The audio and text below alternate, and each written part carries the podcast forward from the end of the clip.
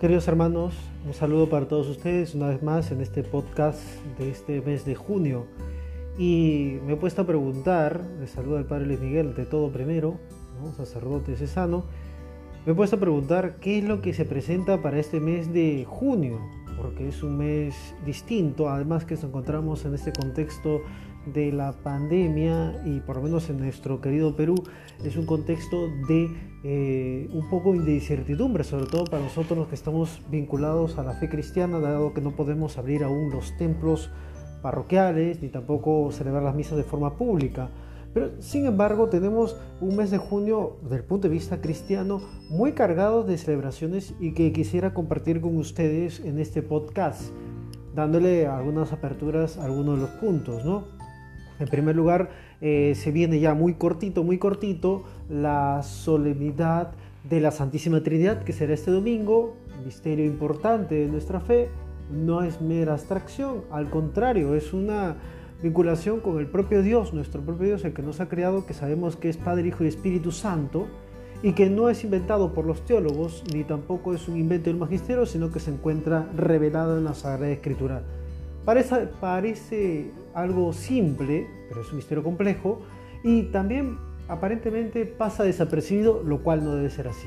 Después, el siguiente domingo es la solemnidad del Corpus Christi, y eso es una importante celebración para nosotros los cristianos, porque hasta el año pasado acostumbramos a sacar en procesión a nuestro Señor sacramentado por las distintas calles de los distritos, de la ciudad más emblemática, salen los niños, salen los jóvenes, le dedican un poquito de tiempo a las celebraciones con un poco de adornos florales, etcétera, etcétera. Entonces hay una vinculación muy fuerte ¿no? de la procesión, que también tiene una historia, por cierto, que vale la pena hacer una historia de podcast, ¿no? la historia del Corpus Christi, que podría estar vinculado con nuestra devoción actual, pero este año no tendremos efectivamente Corpus Christi, no habrá procesión, se habrá la Santa Misa, sin embargo no tendremos la procesión y por tanto se reviste de una manera distinta a la que nosotros manejamos hasta el año pasado. ¿no? Ese va por ahí. Luego, quizás el punto más importante de este mes de junio, aparte del Día del Padre, por supuesto, que es el tercer domingo de, este mes, ¿no? es la solemnidad del cuerpo, de, perdón, la solemnidad del Sagrado Corazón de Jesús.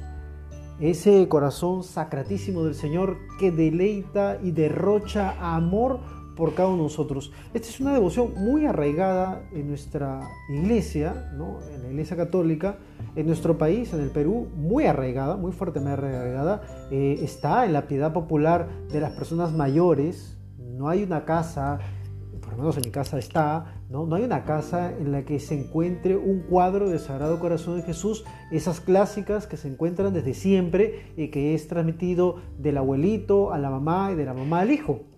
Esas casas están ahí, unos cuadros preciosos, ¿no? Algunos pintados a mano, otros impresos, pero aún esos impresos revisten una cierta tradicionalidad.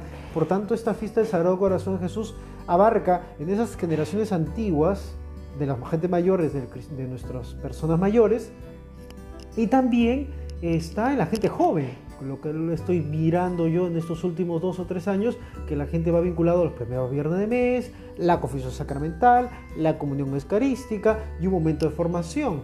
Y es importante porque hay una devoción ágil, novedosa, fresca del corazón de Jesús con otras imágenes que también sería interesante analizar, porque no es la imagen del Sagrado Corazón de Jesús de las personas mayores, sino una imagen un poquito más pensado en lo moderno, con un toque de vintage, con unos añadidos de colores ¿no? que le dan una tonalidad y que le atrae al joven, al universitario, al adolescente y también al adulto joven.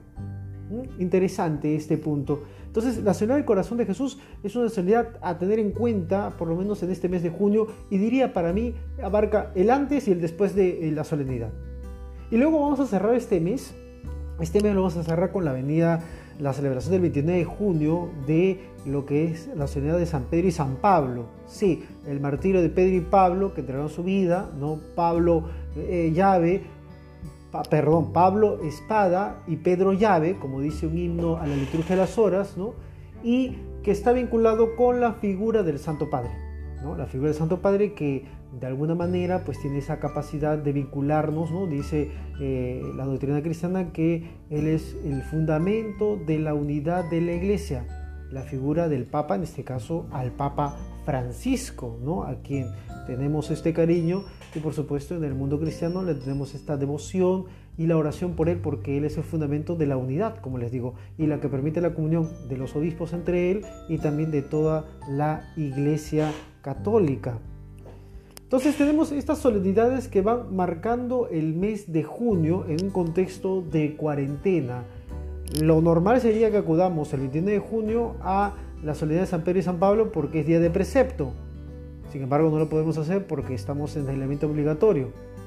Lo normal sería que vayamos a la solemnidad del Sagrado Corazón de Jesús, aunque sea por propia devoción. Sin embargo, no podremos hacerlo. Y lo mismo diríamos del Corpus Christi y lo de este domingo que viene.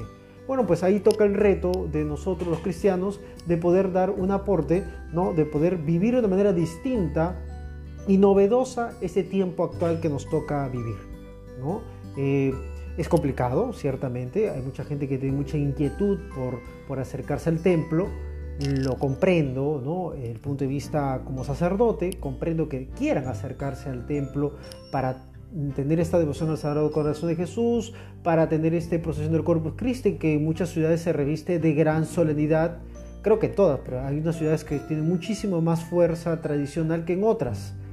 Y también lo diríamos también la solemnidad de San Pedro y San Pablo, que en algunos lugares es fiesta, solemnidad, y por la devoción que tenemos o el cariño que se tiene al Papa Francisco. Y también vale la pena reflexionar sobre la figura del romano pontífice, porque, como digo, es piedra, punto clave para lo que se entiende como la unidad de la iglesia. Bueno, entonces ahí está el reto, es un poquito la perspectiva que tenemos el mes de junio y como un mensaje final ¿no? para este podcast que es un poco un extra de lo que tenemos, vamos a tener las próximas semanas, eh, un mensaje final, pues intentemos celebrarlo de esa manera, en una fe vinculada a la palabra que en estos días está lejos del templo, pero que tendrá su pronta llegada, su pronto regreso y que tenga una mayor valoración.